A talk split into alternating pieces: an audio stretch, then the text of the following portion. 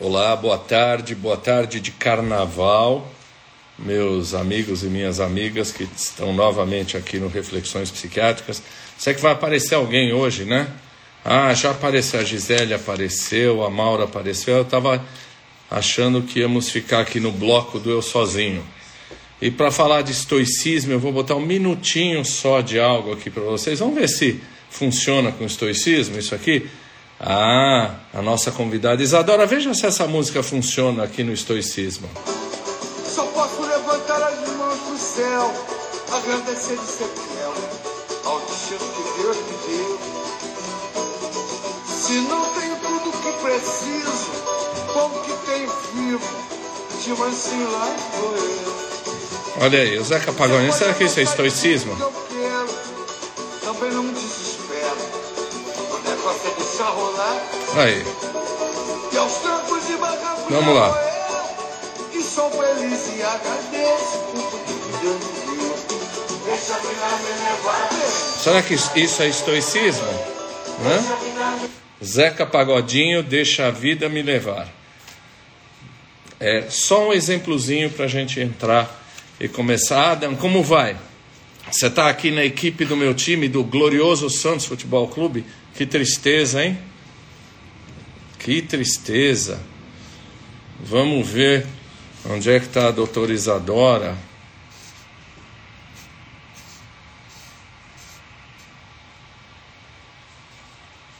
Ah, pronto, Isadora chegou. Pronto, pronto. Vamos ver.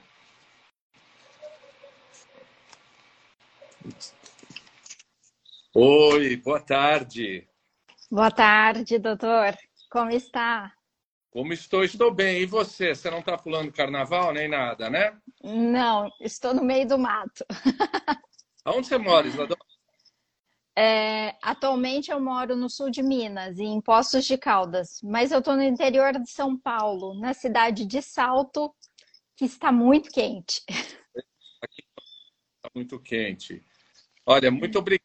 Eu sei que hoje você está com a tua família aí. E eu adorei ter contato com você. Aliás, quem nos reuniu aí foi o seu querido e o meu querido professor Silvio Nunes, não é? Que eu imagino Exatamente. que é do pouquinho que você fala, não é? Ou é não é? não é? É, O Silvio nos juntou. Aí, quando eu vi o teu trabalho, eu fiquei encantado, porque eu sou militante, né? Embora psiquiatra, médico, eu adoro filosofia, mais paixão do que com juízo. E aí eu achei que a gente podia falar. Eu gosto muito. Deixa eu te apresentar. Vocês agora previ e fala Bernardo.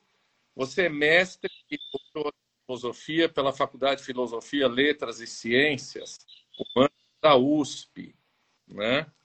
Você tem o seu mestrado, eu li com muito gosto, a sua dissertação de, é, de República de 2012 sobre Cícero, e depois você tem o seu doutorado de 2018 que acabei de ler agora há pouco, o livro Cícero, né? Então você, além de conhecer muito de estoicismo, seu seu trabalho foi em Cícero.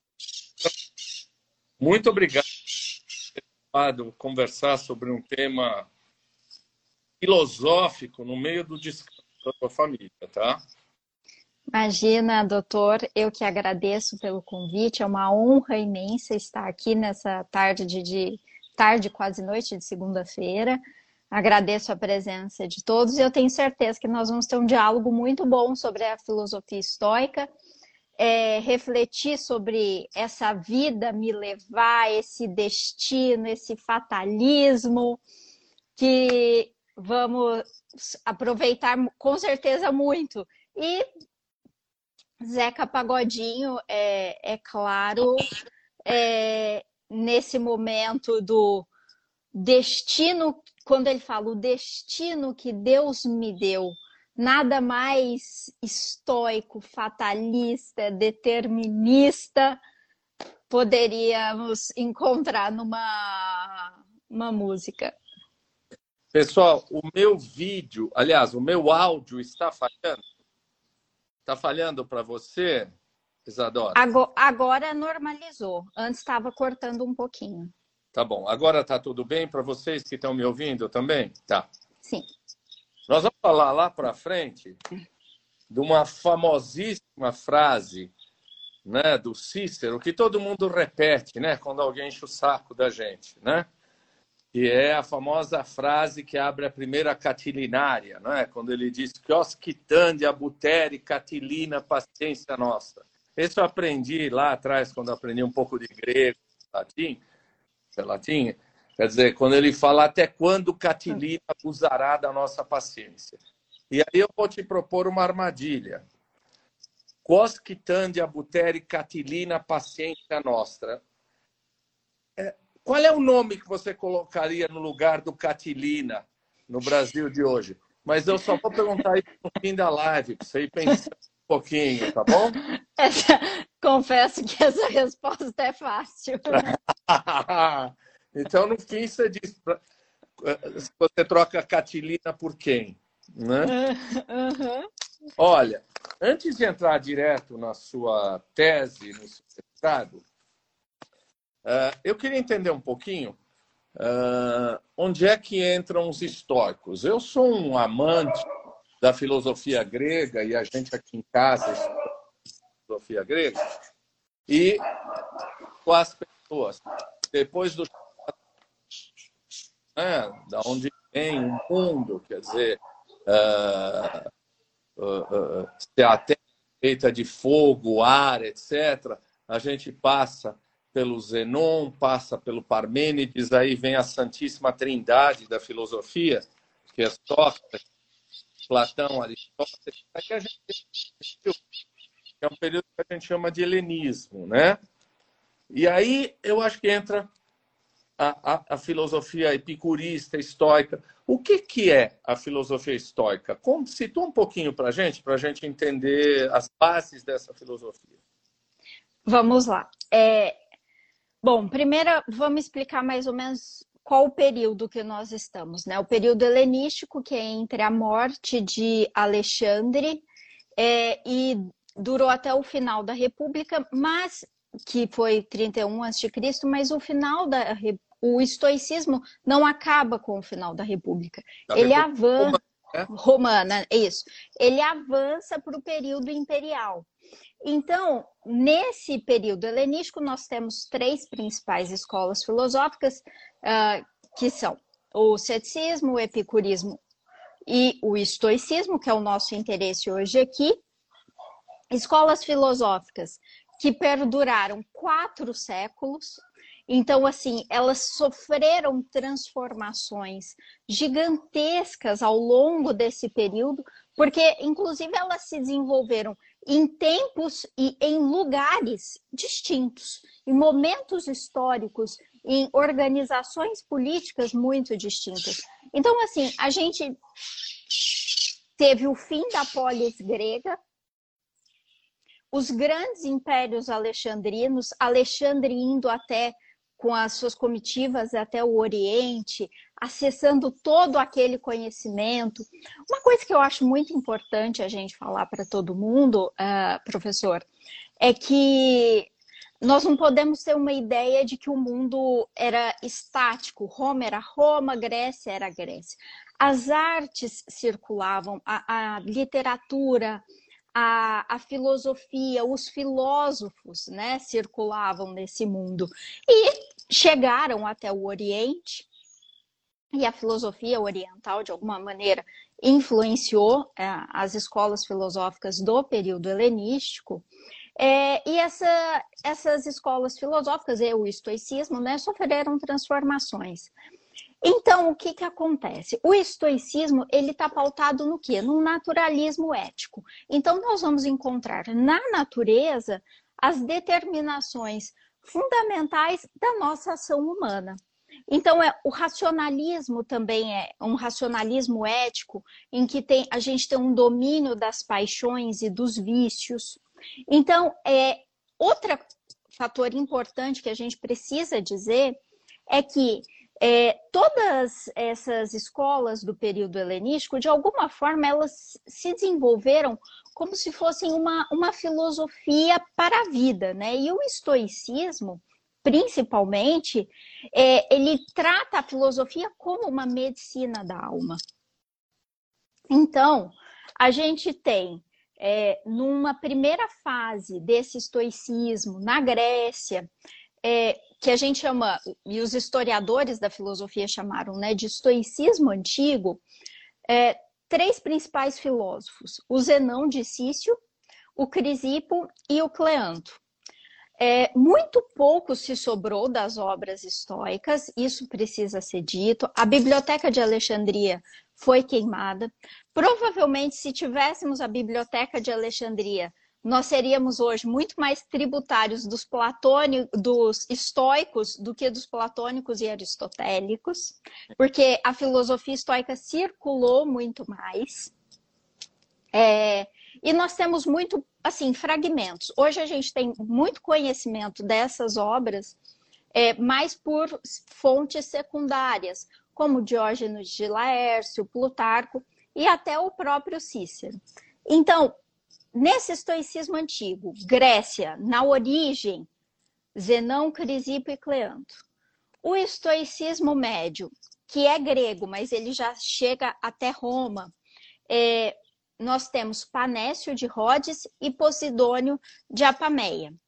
O que é muito interessante é que o Panécio é um grego, só que ele frequenta, junto com Políbio, que é um historiador também grego, o círculo dos Cipiões em Roma.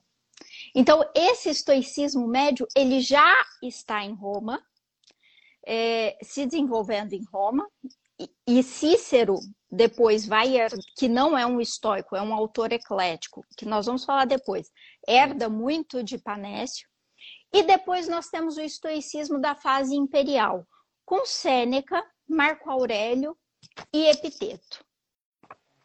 Então, historicamente e muito brevemente, esse é um panorama do estoicismo. Agora, é, o pórtico, né, a estoar, é, o que que é, ela fala, o que que esses filósofos falavam enquanto um sistema filosófico? Porque era isso que eles sempre estavam, é, eles sempre tinham em mente, né? Um sistema a filosofia como um sistema. E eles dividiam a filosofia em três partes: física, lógica e ética. A física é, é a natureza, é aquele fogo como elemento primordial.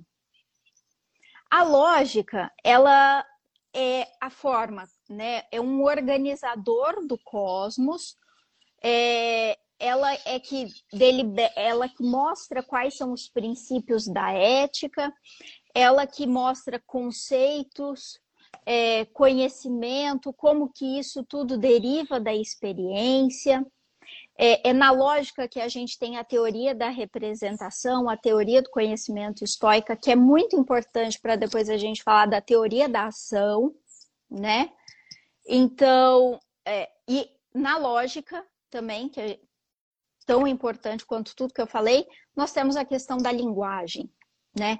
O, que enuncia os acontecimentos. E, e, é fantástico isso quando o Crisipo, por exemplo, vai dizer o seguinte: se falas de alguma coisa, essa coisa sai pela tua boca. Se dizes carro, um carro sai pela tua boca. É, isso é o que hoje chamamos de linguística, né?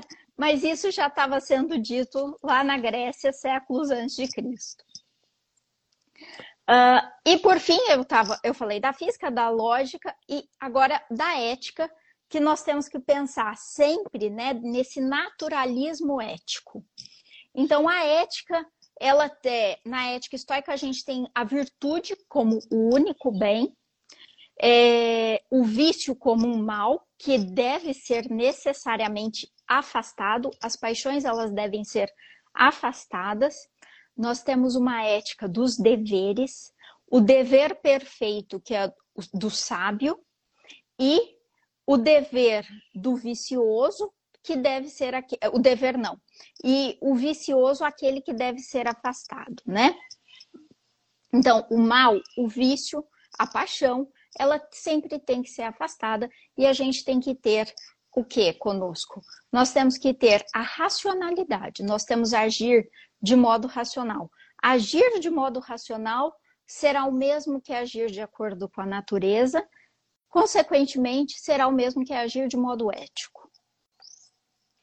Então, esse é um panorama. Só, esse é o panorama do estoicismo, mas a gente nunca consegue falar em um único estoicismo, estoicismo, mas nós falamos de estoicos, porque nós vamos ver diferenças entre os autores, pelo que eu falei anteriormente. É, é um tema muito amplo e, e eu queria uh, e oferecer algum subsídio para quem quer ler, para algum tempo já antevendo a nossa conversa, eu li esse livro da editora Intrínseca, vale muito a pena, A Vida dos Estoicos, e aí vocês vão ver coisas muito interessantes, desde o Zenon de Sítio, que inicia o estoicismo, o Zenon até uma passagem provavelmente mais curiosa do que verdadeira, de que uh, ele era um comerciante muito rico e quando o barco dele afundou, ele entendeu que essa era o chamado da filosofia, quer dizer, parar de se dedicar a ganhar dinheiro e resolver filosofar. O outro professor é o Cleante, né? E por fim, uhum.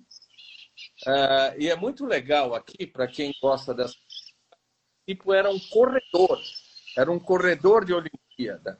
Então ele fala muito do quanto a corrida, do quanto a corrida com a vida, da superação dos seus limites, prejudicar o outro. É, eu tenho aqui uma, uma citação que acho que é, é, vai de encontro ao que você fala. O Zenon fala que a filosofia é, é, é histórica se define por coragem, temperança, justiça e sabedoria. É, num livro que ele chama de A República, que aliás não chegou até a gente, que fazia um contraponto a Platão. É isso mesmo? Coragem, temperança, justiça e sabedoria? Sim. São virtudes, é, não vou chamar de cardeais, mas são virtudes é, centrais para a filosofia estoica. É, Cícero vai colocar é, como virtude é, central também o, a magnanimidade e o decoro. Mas acredito que essas virtudes são fundamentais para qualquer estoico. Tá. O meu vídeo continua falhando, aliás, o meu áudio continua falhando, pessoal? Eu vou um pouquinho. Para você tá falhando, tá? Não sei o que eu faço aqui. Deixa eu mudar um pouco de posição. Continua ruim. Agora melhorou. Eu preciso dar um soco no celular aqui. É, você já antecipou um pouquinho quais foram os principais filósofos estoicos, né? Você começa. Uhum. Parece que a filosofia estoica nasce na Grécia, mas ela amadurece, ela de fato florescer uh, em Roma, né? Uhum. Eu fui ler um pouquinho a vida de outro estoico que também está descrito aqui, que é um cara chamado Panésio de Rhodes. Né? Você fala que depois foi para Roma. É possível dizer que uh, os estoicos gregos, assim como toda a filosofia grega, um pouco teóricos demais, e quando o estoicismo vai para Roma, e, e, até o Panésio, quem vai para lá, transforma mais prática, ao gosto humanos, quer dizer, como decisão mais prática, mais prática. Então, é, o que eu acredito, o momento político da, da Grécia era um momento político diverso, né? Porque a Grécia ela tinha perdido a instituição da polis e ela não sabia ainda politicamente como se relacionar com aquilo que surgiu depois, com aquele grande império de Alexandre. É, então, o, o que, que é, lendo alguns historiadores da filosofia, eu, eu chego a essa conclusão. É, o estoicismo ele casou perfeitamente com o que Roma precisava, tanto para justificar a, a sua forma republicana quanto a sua forma imperial. Eu acho que foi esse, essa é a chave, né? Foi isso que virou, por isso que floresceu tanto em Roma. É, e esse estoicismo ele se transformou tanto ao longo do tempo. E antes, por exemplo, na Grécia tínhamos uma cosmopolis, né? Uma cidade ideal e tudo mais. É, que isso era inviável para para aquela praticidade que a, que a gente encontrava, por exemplo, na Roma republicana, que é, pensava muito na questão da história, é, que aproximou tanto a história da filosofia. Então, muito é, se deve a, a, isso, né? Por isso que ele floresceu tão bem em Roma. Roma foi assim o, o berço perfeito para ele ser criado. Para ele ser criado não, mas para ele para ele crescer forte, digamos assim. Tá.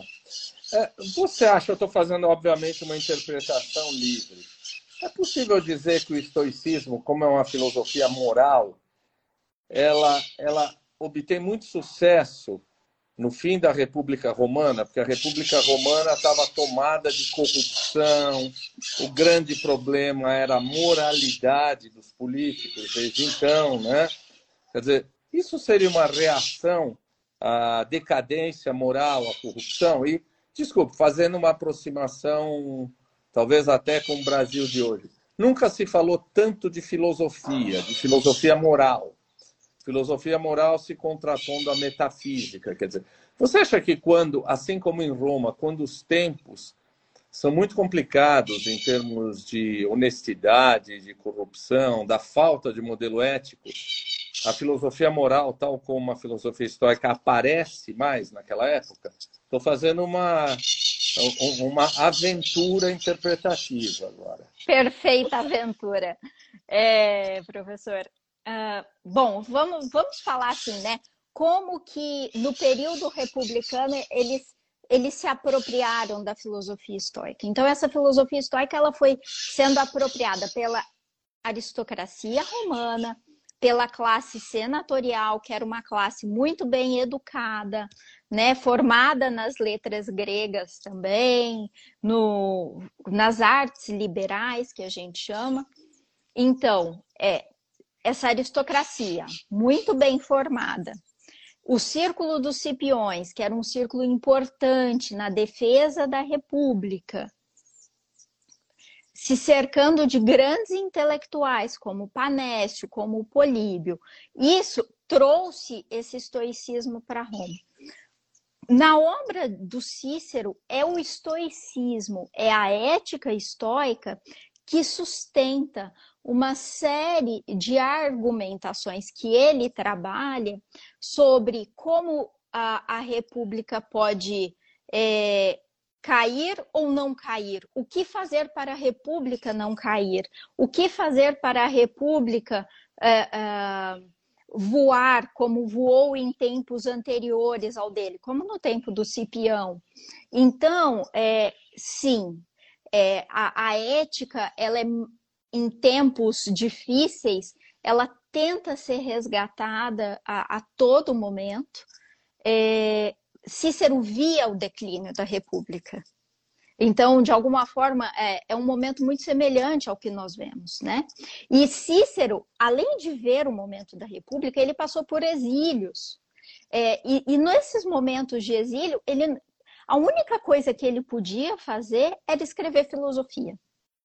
Sêneca, que foi preceptor de Nero no período imperial, acontece é, coisas semelhantes com ele, né? Ele estava lá é, próximo a Nero, mas ficou muito tempo exilado e no exílio. O que o Nero podia fazer? Escrever filosofia. A atividade filosófica era a atividade mais útil e honesta que eles poderiam fazer para a República. É um argumento que eles usam. E acredito que hoje refletir filosoficamente, é, eticamente, sem moralismos, mas moralismos no, no sentido banalizado do termo, né? É, eticamente, moralmente, sobre o que a gente está vendo, também é uma atitude útil e honesta que nós podemos fazer para a nossa república. Então, é, sim, a filosofia, ela nesses momentos, ela aparece. Temos que tomar cuidado com a forma como ela aparece, mas ela aparece. Tá. É, você fala para as pessoas se situarem que o, o crescimento do interesse pela filosofia grega se dá ao final das guerras púnicas, né? Quem, quem, só para se lembrar as pessoas, uh, que são as três guerras entre Roma e Cartago. Né? As pessoas às vezes vão lembrar do Aníbal Barca passando pelos Alpes com os, com os elefantes dele, não é isso? O pai dele era o Amilcar e tinha um tio chamado Asdrubal, que não é o Asdrubal que trouxe o trombone, que tem uma, uma coisa aí. Mas essas guerras púnicas levam à destruição de Cartago e também a 145, 146 a.C., a derrota da Grécia. A Grécia é derrotada diante dos romanos. É aí que você fala de Horácio. Como é que entra o interesse dos romanos por mais ainda, já tinha, mas como é que a filosofia, a literatura, o teatro grego entram na vida romana? É, eu vou citar duas frases de Horácio de uma epístola, que é a Grécia capturada capturou o feroz vencedor e introduziu as artes no agreste Lácio. Então Roma sai vitoriosa das guerras púnicas, é, domina todo o Mediterrâneo conhecido, é, domina uma extensão de terra gigantesca, deixa Cartago destruída, jogando inclusive sal sobre as terras cartaginesas, e aí é, tem acesso à, à, cultura grega, né? E Roma é, introduz, e aí é, Roma, a vencedora, é, na verdade, é capturada pela Grécia né, culturalmente. A Grécia introduz as artes, a literatura, principalmente, tragédia, comédia, e a filosofia. Né? E assim, a, o que, que acontece nesse período? Aumenta a circulação de livros em Roma, é, no, em Roma, como tem uma aristocracia ali crescente, então tem um aumento de público leitor de livros. E assim, gente, uma biblioteca eram poucos volumes, né? Isso a gente precisa deixar bem claro. E essa, essa Grécia é, capturada também faz com que os romanos comecem a, a traduzir a traduzir obras gregas em latim. Cícero, por exemplo, traduziu o Timeu do Platão. E então é um processo de tradução, de criação de vocabulário em Roma, um vocabulário latino.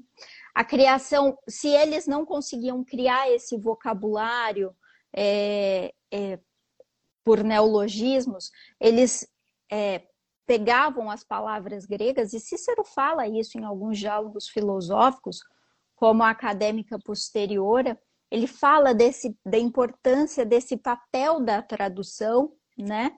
Que ele ali traduz para o seu público também. Então, tudo isso acontece, né? Uh, após as guerras púnicas, e Roma fica uh, tomada, né? Pela cultura grega e ao mesmo tempo que ela fica tomada pela cultura grega, é, Roma vai adaptando a cultura grega àquele modo de vida romano, aos costumes romanos, a, ao que eles já tinham em Roma.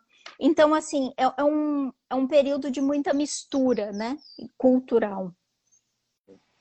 Uh, eu lembrei agora que a gente colocou Deixa a Vida Me Levar, é, Vida Leva Eu. E eu vou te perguntar isso no final, que você sabe que nós vamos ter que discutir o estoicismo na atualidade. Uh, um dos primeiros filósofos estoicos, quer dizer, o apóstolo do, do Zenão, é o Cleante, ele diz o seguinte, que na vida a gente pode viver feito um cão amarrado a uma biga lá, um, a, a, um carro né, de andar. Quer dizer, o carro vai para lá, você fica brigando, um cachorro fica brigando querendo ir para outro lado, o carro vai para lá, você briga porque você não quer ir. Ou então você pode fazer o seguinte: o carro vai para lá e você vai junto, o carro vai para um lado e você vai junto. Ou seja, você vai conforme a vida. É, é quase o filósofo Zeca Pagodinho. Estou colocando isso porque um pouquinho mais para frente eu vou perguntar para você se o estoicismo significa uma entrega, uma resistência completa à vida, sem que a gente brigue com a vida. Só para deixar um pouquinho de sal aí para as pessoas. Vamos falar de Roma. Eu tenho, aliás, a que é a editora. não estou levando jabá nenhum, viu? Eu li tudo pagando do meu bolso. A Edipro tem três livros maravilhosos, uh, bilíngue, Sêneca, Epíteto e Marco Aurélio. São os três filósofos, uh, grandes filósofos uh, históricos romanos. Aliás, você me surpreendeu muito, porque é, eu jamais pensei no Cícero como um estoico. Depois você me disse que não é mesmo, né? Mas vamos falar uhum. desses três caras? Vamos começar pelo, pelo epíteto?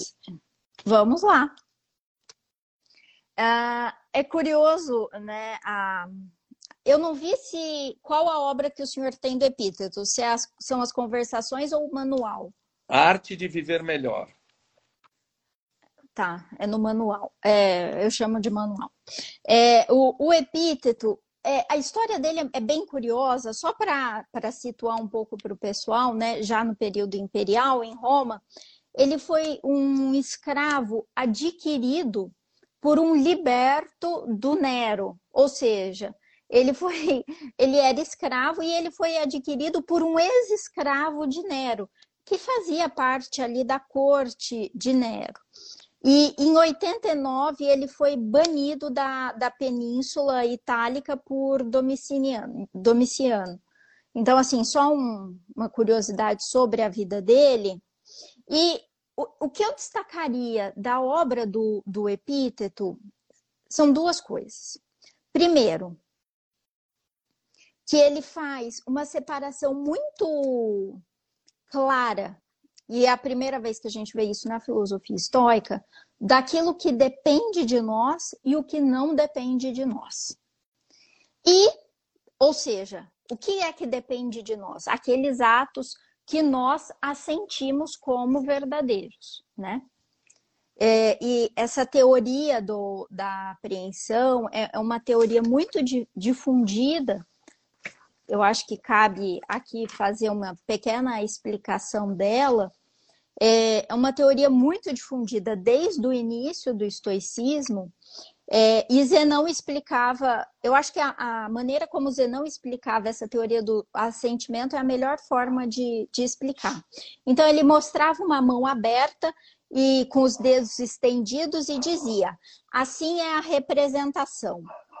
É, depois ele dobrava ligeiramente os dedos e dizia: assim é o assentimento.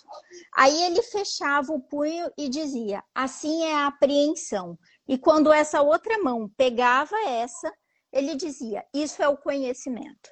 Então, essa é a teoria do conhecimento dos estoicos. Então, a gente sofre uma representação quando a gente vê algo, por exemplo, a gente escolhe se a gente vai assentir ou não aquilo. Ah, eu estou vendo uma caneta, então isso me afeta, eu assinto que isso é uma caneta, eu aprendo que isso é uma caneta laranja e eu tenho logo eu tenho conhecimento que isso é uma caneta laranja. Então, é, o que, que é interessante né, na obra do Epíteto? É, ele faz essa separação daquilo que depende de nós e do que não depende de nós. E ele faz uma outra separação é, clássica, que é a separação entre o bem e o mal. Tão falada né, na, na história da humanidade. É a primeira vez que a gente vê isso muito claramente é, também na obra dele. Um outro fato interessante da obra do Epíteto é que se nós é, compararmos, ou se nós fizermos um trabalho né, de filosofia comparada da obra dele com a obra do Bhagavad Gita, que é parte do Mahabharata, é, quando ele fala que a natureza tem seu curso e o homem não pode alterá-lo, é, as leis eternas da natureza, uh, uma série de coisas, a questão da conflagração universal, tudo isso vai ter grande semelhança com a filosofia oriental. Então, eu acho que do epíteto eu destacaria esses três pontos relevantes. Podemos ir para Sêneca? Sim, só, só vou dizer que tem uma frase do epíteto que, sem saber que é do epíteto, os psicólogos, os psicólogos e psiquiatras vivem repetindo, que é que os homens não sofrem pelas coisas, mas pela visão que têm das coisas. Né? Nós, psicólogos e psiquiatras, vivemos repetindo isso e muita gente não sabe que é do epíteto. A outra coisa que eu acho que os estoicos têm uma influência grande, posteriormente, é no cristianismo. Né? Tem uma coisa do epíteto que é você tem que ter a sabedoria para saber o que depende de você e que você pode mudar. E o que não depende de você, que você não pode mudar. Eu tinha deixado de lado aqui que é a oração de São Francisco. Senhor, dai-me força para mudar o que pode ser mudado e resignação para aceitar o que não pode ser mudado. Isto é uma, um adornamento né, do epíteto. Não é uhum. isso mesmo? É? Sim, perfeito. E, e, eu acho que, é, já que nós falamos um pouco do cristianismo, né, é, nós precisamos dizer isso. Como a filosofia estoica é, ela perpassa né, séculos e continentes e momentos históricos tão diferentes. Por exemplo, é, ela vai, é, eles pegam uma influência no Oriente, transformam isso em Roma, e isso depois é, é transformado novamente no cristianismo. Então, é, se a gente pensar assim, não dá para fazer uma linha muito certinha de como é esse pensamento, porque ele vai e volta, é uma coisa impressionante. E o e esse naturalismo estoico, né? Essa natureza estoica, o que, que ela vai virar no cristianismo? Deus. E os estoicos já usam a palavra Deus. Então, Eles usam logos, né? Logos também. como equivalente a Deus, né? Uhum. Razão, né? Razão.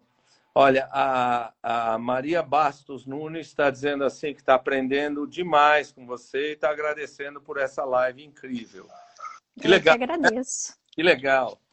Muito Ó, bom. Vamos, vamos sair do meu amigo Epíteto e vamos para o. que, que você quer falar? Das meditações do Marco Aurélio ou dos Vamos para as meditações do. Não, vamos para da clemência do Sêneca. Tá bom. Porque um fato curioso, né? Um estoico, Sêneca, foi preceptor de Nero. E a gente vê que, coitado, ele não conseguiu resolver muita coisa nessa fase do Império Romano. Mas ele escreveu uma obra importantíssima do ponto de vista político, que foi o da clemência. A clemência, ela é uma virtude que quem tem essa virtude? Essa virtude é uma virtude típica do da do imperador, do príncipe. É, é uma virtude que ela está acima, ela não é uma virtude de todos. Porque quem pode ser clemente é aquele que vai dizer sobre até sobre a vida do outro. Ele pode ser clemente em relação à vida do outro ou não. Então, é, a clemência é a grande virtude do, desse príncipe, ela está acima de qualquer ordenamento, inclusive jurídico, ela está acima das leis, essa virtude típica dele. E Sêneca, é, depois, né, ele recebeu o título de amigo de César. Ele tratou muito a, a, a sabedoria como uma medicina, o sábio como aquele que é imperturbável, né? E ele dizia que o sábio ele percorre um caminho pedregoso e escarpado. E esse é o grande remédio desse sábio. Então, ele tem que ter um aperfeiçoamento constante. Ele tem que vencer a perturbação e alcançar a tranquilidade. É... E o sábio é aquele que conhece a necessidade. Conhecer a necessidade é o mesmo que conhecer o destino conhecer aquilo que é fatal, que vai acontecer. Então, a virtude, ela vai ser aquela grande força da alma desse homem sábio. É, o que é interessante dizer também sobre a clemência é que, de alguma forma, Sêneca ele inaugura um gênero é, político que depois a gente, a tradição chamou de espelhos de príncipes, que é a. E tem uma tese belíssima da Tainã Luz Bueno sobre o assunto, que eu recomendo muito, em que ela analisa a virtude da clemência e a questão do espelho de príncipes. Então, mostrando para Nero como ele deve ser um príncipe, né? Como ele tem que ser um imperador, como ele tem que ser um César. É não sei se as pessoas estão me ouvindo, eu estou puxando o celular para mais perto de mim para ouvir. O, o, o Sêneca tem uma coisa muito interessante, tem um quadro dele, do Manuel Domingues Sánchez, se não me engano, onde a morte do Sêneca, porque o Nero mandou Sêneca né, decretou a morte de Sêneca e o Sêneca se suicida. E a morte dele é descrita de uma maneira absolutamente muito parecida com a de Sócrates, né? Ele ele corta os pulsos, fica esperando a morte chegar. Então Sêneca tem uma morte muito parecida com um dos, dos seus grandes ídolos, que era o Sócrates, né? Eu tenho aqui sobre a brevidade da vida, você falou do, da Clemência, acho que são os dois livros mais legais para quem quiser ler sobre Sêneca. Sim. É, o da brevidade da vida é muito interessante porque essa tópica da morte, ah, da velhice, o que é mais adequado fazer na, na idade né, próxima da morte, como conduzir a vida é, para ter uma boa, uma boa vida, uh, viver sempre a, o presente, porque o presente é a única coisa que se tem. Você não tem o passado e você não tem o futuro. Então, é, é uma tópica frequente, né? É, no estoicismo, a questão viva o presente. Então, o, o, da brevidade da vida é extremamente interessante por isso, né? Porque a todo momento ele está resgatando essa sabedoria de, de lidar com o tempo. E isso é uma coisa tipicamente, para o pensamento estoico, uma coisa tipicamente humana. Porque é, eles falam, os estoicos, que é, Deus dá ao homem a, a razão, a, a percepção temporal e, consequentemente, a linguagem. Então, os homens são os únicos, né? Que conseguem se congregar, é, dialogar, escrever a história, documentar feitos, mas a vida, a liberdade, ela acontece no presente. Uh, rapidamente para a gente poder ir para Cícero. Uh, meditações de Marco Aurélio. Na verdade, meditações que a gente fala é assim, são reflexões para si mesmo. Era um diário que ele nem pretendia publicar, não é? Vamos Exatamente. falar um minutinho disso antes de ir para Cícero? Um minutinho. Então vamos lá. Marco Aurélio é um imperador que filósofo. Ele foi imperador junto com Lúcio Cômodo.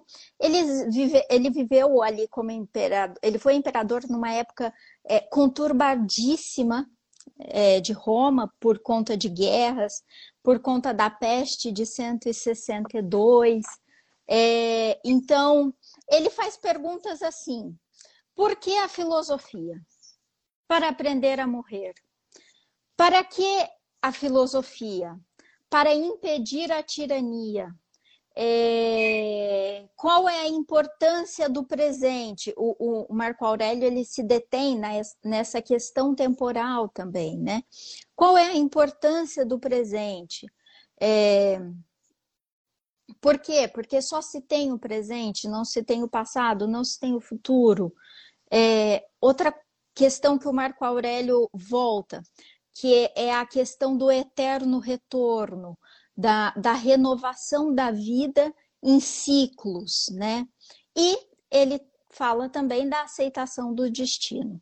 É, é outro aspecto da, da obra filosófica dele. Então vamos falar do seu prato-chefe, que é o Cícero. Né? Sim. É, aliás, você deveria, me, me perdoe a ousadia, ter publicado um livro, não é? Não sei se você publicou um livro sobre seu mestrado ou sobre seu doutorado falando de Cícero. Você publicou? Então, é, olha, é, sabe aquela sabe aquela pessoa assim que teria que ir frequentar um psiquiatra para conseguir publicar o livro? Tá. Então, sou eu. É. É, quando eu defendi meu mestrado, é, no meu mestrado tem a tradução dos três primeiros livros do De República traduzidos. Eu já traduzi os outros três, eu tenho eles todos, eles todos traduzidos na gaveta.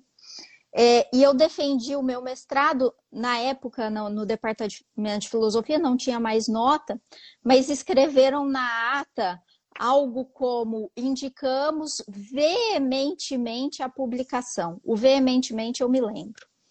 É, e eu não publiquei até hoje. Eu confesso que eu coloquei como meta para esse ano de 2022 é, publicar a minha iniciação científica, que foi uma tradução do Acadêmica Posteriora, do Cícero, e publicar alguns ensaios e o De República. Então, é uma meta para 2022 e o senhor vai ser o primeiro a saber. Muito obrigado. Quando ela for atingir. Né? Muito obrigado pelo senhor e você não precisa de psiquiatra, tá? Então, você precisa de um incentivo. Todo mundo, a partir de agora, vai te incentivar. Olha, é, eu ia perguntar para você quem foi Cícero. Só que aí eu li tanta coisa legal, li Plutarco, etc. E li esse livro que eu estava mostrando para você aqui, A Vida dos Estoicos onde ele define o Cícero, Deus do céu, como um homem que não tinha coragem, não tinha caráter, um cara que só buscava ascensão social, um ambicioso, tudo diferente do que eu tinha lido dele. Quem que é esse cara? Claro, nós não vamos discutir questões morais, o importante é o papel histórico dele. Mas quem que é o Cícero? Cícero é um político, orador, advogado e filósofo romano do século I antes de Cristo. Ele veio de uma classe equestre, ele percorreu todo o cursus honorum, então, de é, edil, pretor, questor, até chegar uh, ao Senado. E ele foi um político muito ativo em Roma, só que é, essa fama dele de, ah, ele é um frouxo, digamos assim, se deve muito porque ele é um filósofo da concórdia. Ele não é um filósofo político do conflito. Ele, ele quer resolver a, a, as questões políticas pelo diálogo, pela retórica. Né? Ele, ele era um orador, ele era um advogado. Nada mais natural do que ter esse espaço, né? dele dar esse espaço para o diálogo e, e para e para conseguir mover os ânimos e convencer pela palavra. E ele vem de uma aristocracia, né, de uma classe equestre, é, que eu diria que ele, ele não era um homem abastado, mas ele constrói uma carreira política e uma carreira política relevante. Se hoje nós temos um, um conceito de república é, bem formulado e nós devemos isso a ele, né? Apesar que foi só a obra de República ficou perdida do século VI até o XIX, mas a partir do 19 que a gente tem esse resgate do de república. Mas se a gente tem república como a coisa do povo e o povo não são todos os homens agrupados de qualquer modo, mas agrupados pelo consenso quanto ao que é justo e a utilidade comum, nós devemos isso a ele. Nós temos a, a construção na obra dele de da experiência republicana romana. Então, uma república é, porque ela é uma república, né? Porque é, foge do ciclo de degeneração e regeneração das, forma, das formas de governo e ela é um misto de monarquia, aristocracia e democracia. Essa é a República Romana. Por que nós temos república hoje, né? República Federativa do Brasil. República, nós temos um, é, o poder dividido. E da mesma forma isso aconteceu em Roma. E ele teorizou isso filosoficamente e, de alguma forma, por meio de relatos históricos. Não vou dizer que é uma historiografia, mas a obra dele é repleta de argumentos históricos. Uh, eu estava lendo para conversar com você que ele foi tão importante para um pensamento posterior que quando Gutenberg criou a imprensa, a primeira obra que o Gutenberg imprimiu foi a Bíblia e a segunda foi os deveres de Cícero, né? Porque ele era um cara que influenciou Petrarca, influenciou Voltaire, Lutero, uh... e hoje a gente, infelizmente, quer dizer, eu, eu fui pego de surpresa pela grandeza do Cícero e eu devo a você essa redescoberta, porque para mim a vida é o aprendizado, esse, esse tesão, esse prazer de aprender uhum. coisa. Isso que na minha vida me dá muito prazer. Eu não sabia que ele era tão importante para as futuras gerações. Quer dizer, você estava falando da república, ou da res pública, da coisa pública. O, o que, que o, Cícero é importante para gerações posteriores? O que, que ele influenciou ao longo da história, da filosofia. Eu li que Benjamin Franklin adorava Cícero. Como uhum. é que uhum. é isso? É, bom, a, a fortuna do, do De República, né, como eu disse, é, é uma fortuna da obra é um pouco complexa porque ela ficou perdida. Mas vários autores do Renascimento, inclusive Maquiavel, é, tiveram acesso à obra dele de modo indireto. É, autores, é, por exemplo, uh, quando foram estabelecer a questão da, da, da Constituição do, dos Estados Unidos, séculos à frente, retomaram uma série de questões da República Romana que tiveram acesso pela obra dele, como, por exemplo, uh, o voto secreto.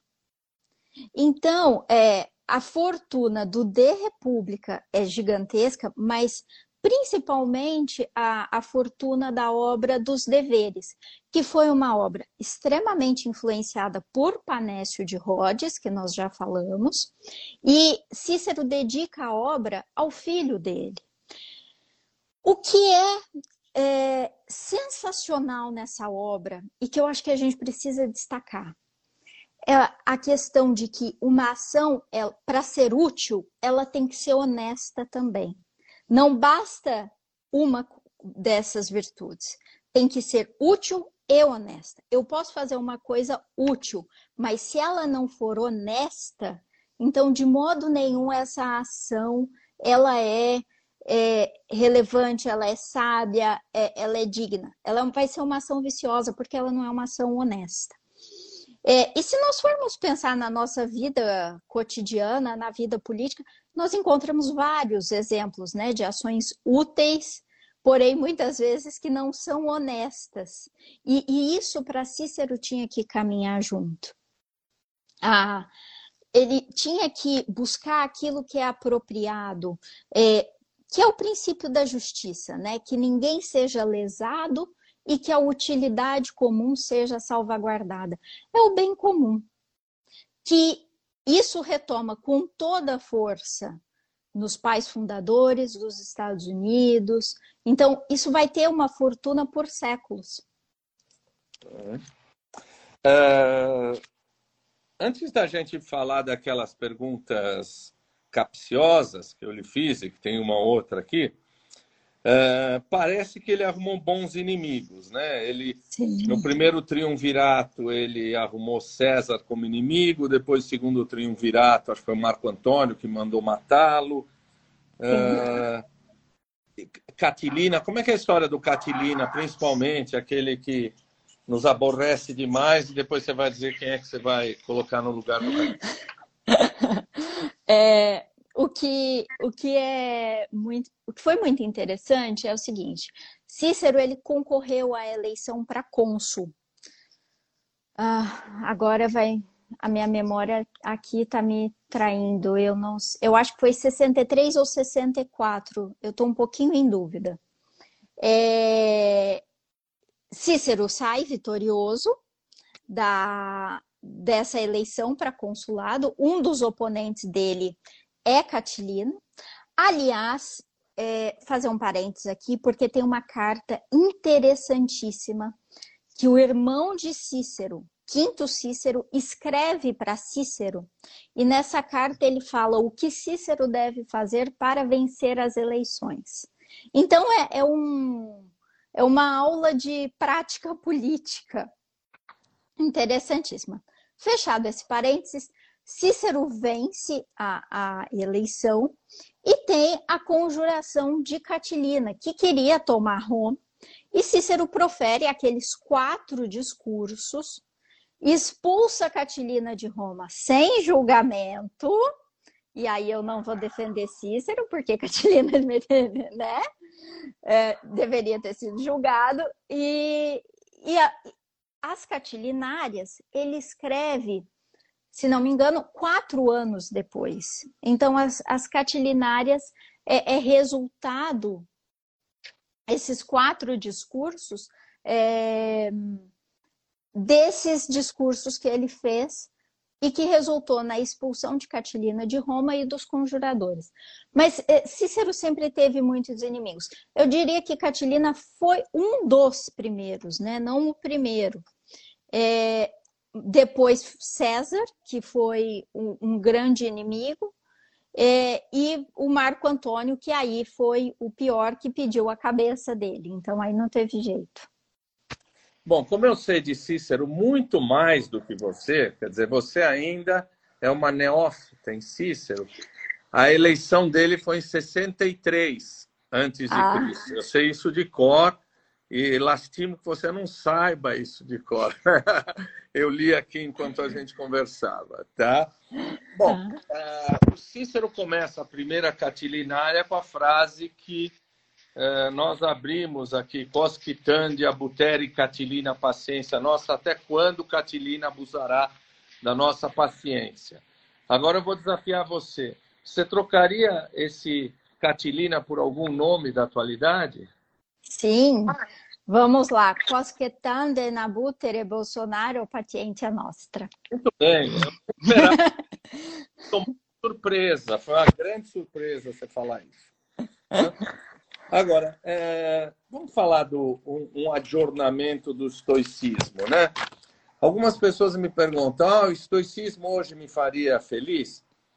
Eu digo assim, depende. Se você acha que a felicidade hoje, porque todo mundo acha que a felicidade hoje é realizar seus próprios desejos, é as metas, é ser famoso, aparecer muito na internet, não, não vai te fazer feliz. Não é isso que o estoicismo se propõe. Né? Uh, o estoicismo hoje é uma lição de vida para a gente. Se a gente não pensar que fama e dinheiro é tudo, é uma lição de vida para a gente nos dias de hoje? De alguma maneira, sim. De alguma maneira. É, não diria que ele resolveria os nossos problemas, pelo contrário, o estoicismo ele nos colocaria muito mais de, de frente com os nossos problemas, nós teríamos que enfrentar esses problemas. É, de alguma maneira, seria ótimo conseguir ser um sábio estoico e nada me abalar. Quem é que não queria isso, né? Só com um grande remédio é, muito poderoso para você hoje em dia se não se abalar com nada no, nesse mundo que a gente vive. Então, isso seria maravilhoso. Mas é, eu também diria que isso é impossível, ser um sábio estoico. É, qual é esse modelo de sábio, né? E para um estoico, você não cederia a vícios, você não cederia a prazeres de, do consumo e uma série de coisas, que é uma coisa extremamente presente na vida que também levamos hoje, né? É... Seria bom, mas é, eu tenho as minhas reservas a, a essa questão de ah, ser estoico é bom por conta do determinismo estoico porque eu não acredito que tudo está escrito, tudo seja uma fatalidade e vai acontecer daquele jeito. Então, por um aspecto, por ser racional, por buscar o equilíbrio e uma série de coisas, ótimo, bacana ser estoico. Agora, pelo determinismo, por achar que a minha vida está escrita e vai ser assim para sempre, não, né? Eu, e nisso eu me afastaria muito do estoicismo. É, eu acho que o estoicismo pode não te fazer feliz, mas se você lembrar que é, a busca da fama, da realização, do dinheiro, etc., é, é algo que se contrapõe aos preceitos estoicos, você pode lembrar que isso pode te fazer muito infeliz, não é verdade? Uhum. E tem a pergunta que eu te mandei da, da, da, nossa amiga aqui que pegou no nosso pé, a Amandinha Melito. Ele diz, ela diz o seguinte: olha, o estoicismo, o taoísmo e o budismo, eu estou resumindo um pouquinho, tornaram-se uhum. ferramenta da, ferramentas da superestrutura capitalista elas buscam, eles, esses movimentos, nos uh, buscam alinhar-nos facilmente aos princípios da sociedade neoliberal.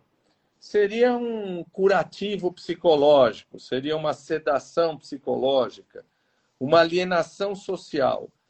Uh, ou seja, aí o estoicismo, que está mais ligado à nossa discussão aqui, seria uhum. uma forma de alienar-se das questões de classe, das lutas de classe, é, seria uma fantasia de que você é livre de questões materiais, de que você está ligado só à transcendência, né? E deixar essa história de tudo que está acontecendo, das fatalidades, das mazelas sociais de lado. Quer dizer, seria um anestésico social. Essa é uma acusação muito apropriada, eu vejo muita gente falando. O que, que você acha disso? Que a, a, Amandinha está te mandando? É, primeiro, né, a gente tem que tomar muito cuidado é, com todas as apropriações que são feitas, né? É, com todas as simplificações que são feitas, porque são simplificações é, muito sedutoras de alguma forma, né? Que aparentemente resolvem os nossos problemas, resolvem a, a, a, nossa vida, mas não é bem assim. O que tem por trás dessas simplificações? Quando a filosofia estoica se desenvolveu, é, ela não conheceu o capitalismo, ela não conheceu o neoliberalismo, mas nós não podemos nos esquecer que ela era uma filosofia muito difundida entre a aristocracia, entre as classes altas é, tanto na República quanto no período imperial. É, e o estoicismo, como eu disse, ele é determinista, né? Isto é, isto é, em última análise, ele vai fechar todas as possibilidades de modificações de mobilidade social, de conflito. É, em última instância, ele fecha qualquer possibilidade que nós podemos ter de uma construção histórica é, do nosso momento, da vida que nós levamos, de construir a nossa vida, né? Se a gente simplesmente aceitar tudo passivamente. Então, esse é o grande problema, a aceitação. O, o grande problema é a célebre frase do Zeca Pagodinho: deixa a vida me levar, a vida leva eu. É, esse determinismo que, quando é apropriado por esse macrosistema neoliberal, é muito complicado. E a gente tem que pensar que tem um, uma outra questão. Hoje, quem é o nosso paradigma de ação? Quem é o nosso sábio? Nós não temos esse paradigma como os romanos, como os gregos tinham. Então, é, a gente ainda vive é, além de ter essa apropriação infeliz do estoicismo, a gente também não tem um modelo de um bom de um sábio, no sentido o sábio da palavra, um Catão em Roma, por exemplo. Então, que conhecia a filosofia, que conhecia os costumes, que estava presente na vida política, etc. Então, é, que vida seria essa? Que, que modelo de vida seria esse? é justamente o que ela diz, né? É, é uma apropriação da, da filosofia pela a, a macroestrutura, uma simplificação, que a gente tem que tomar cuidado. Olha, é, ao longo aí da nossa live, é, eu, eu não sou o nome da pessoa porque ela se identifica como pesquisa, estudo disse que foi um presente. A Cíntia, que foi uma conversa muito agradável. A Cíntia Bezerra, que foi um presente também. CW Leal foi ótima.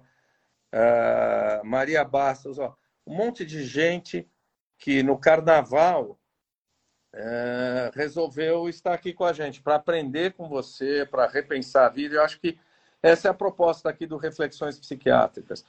Eu, eu cobrei com muito carinho que você publique o seu livro, porque eu fiquei encantado com o seu mestrado, com sua tese. A gente vai agradecer de novo o professor Silvio Nunes, que fez essa apresentação, que só me encheu de alegria. A Juliana, que é minha colega psiquiatra, Branco, olha, um monte de gente falando muito bem. É, Sou-lhe muito grato e adoraria que, quando você publicasse o seu livro, você avisasse a gente, a gente pudesse ir te ver, mostrar o livro, tá? É, aprendi muito com você e tenho certeza que quem é, resistiu a cair na gandaia e hoje ficar nos ouvindo adorou, né? Eu, eu vou deixar com você as, as últimas uh, reflexões aí para a gente se despedir. Uh, primeiramente, eu só tenho a agradecer, professor, agradecer ao Silvio que fez essa ponte. É, recebo essa cobrança do livro com muito carinho e prometo que vai ser que vou honrar essa cobrança. É, fico muito feliz, agradeço muito a presença de todos. E o que eu acho que a gente poderia deixar, até um pouco, sendo um, um, um pouco estoica, é que razão e equilíbrio não faz mal a ninguém. Então, se a gente puder ter um pouquinho de razão e equilíbrio na nossa conduta diária da vida, tá ótimo. Sem, sem, gran... sem determinismos. Tá. Isadora, para você, para tua família aí, teu esposo, toda a tua família, um excelente resto de carnaval. Pessoal, muito obrigado, muito obrigado pela generosidade de vocês assistirem a gente aqui. Um beijo, uma boa noite. Beijo, boa noite. Tchau, tchau.